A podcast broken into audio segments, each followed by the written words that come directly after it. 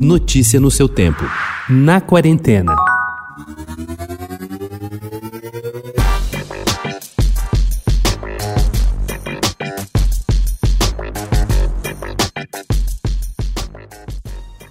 Quase ninguém mais sabe o que é um piropo. De origem castelhana, um piropo é uma palavra ou frase de elogio endereçado a outra pessoa. No melhor dos mundos, poetas, compositores e apaixonados escrevem versos ou piropos sobre quem se ama. No pior dos mundos, piropos são grosseiros e, ao cruzarem a linha do assédio moral ou sexual, transformam-se em casos de polícia. Toda essa piropada da frase anterior é para falar da improvável nova plataforma utilizada para paqueras virtuais. Não, não são já as tradicionais redes sociais ou aplicativos como Tinder e Inner Circle. Hoje, os piropos invadiram o Pix e criaram o Pix Sexual.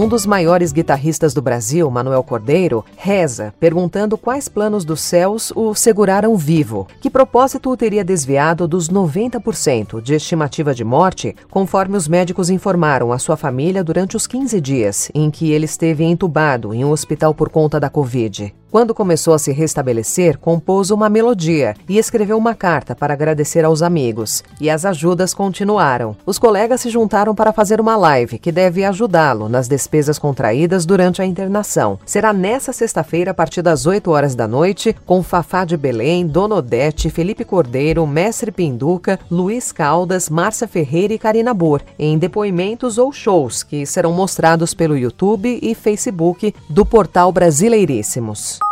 Alô, meu Brasil! Sejam bem-vindos ao Samba de Verão. É, vem sambar com a gente, vem.